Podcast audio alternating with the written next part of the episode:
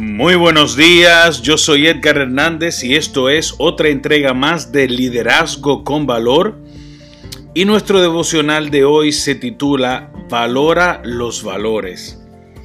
Deuteronomio 6.2 dice, para que temas a Jehová tu Dios, guardando todos sus estatutos y sus mandamientos.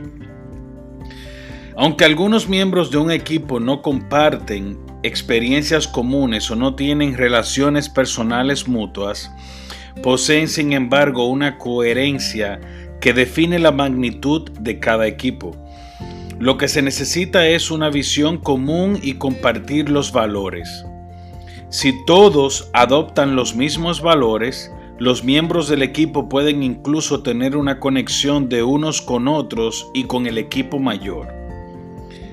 Si en realidad nunca has pensado como líder en cómo los valores del equipo pueden revelar la identidad del mismo e incrementar su potencial, pasa con tu equipo por los siguientes pasos.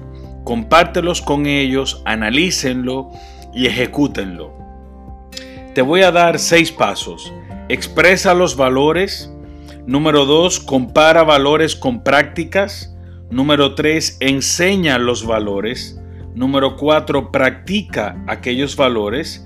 Número 5, institucionaliza los valores. Y número 6, alaba públicamente los valores. Si eres el líder de tu equipo y no trabajas en ayudar a que el equipo adopte los valores que sabe que son importantes, los miembros del grupo crearán una identidad de su propia elección. Hasta aquí nuestro devocional de hoy. Si quieres, puedes orar conmigo de esta manera. Señor, gracias por este día. Gracias por permitirme tener entendimiento acerca de cómo debo dirigir mi equipo a las personas a las que me toca liderar.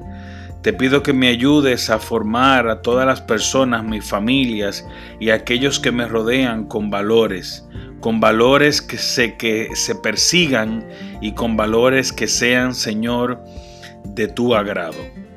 Gracias por este día. Amén.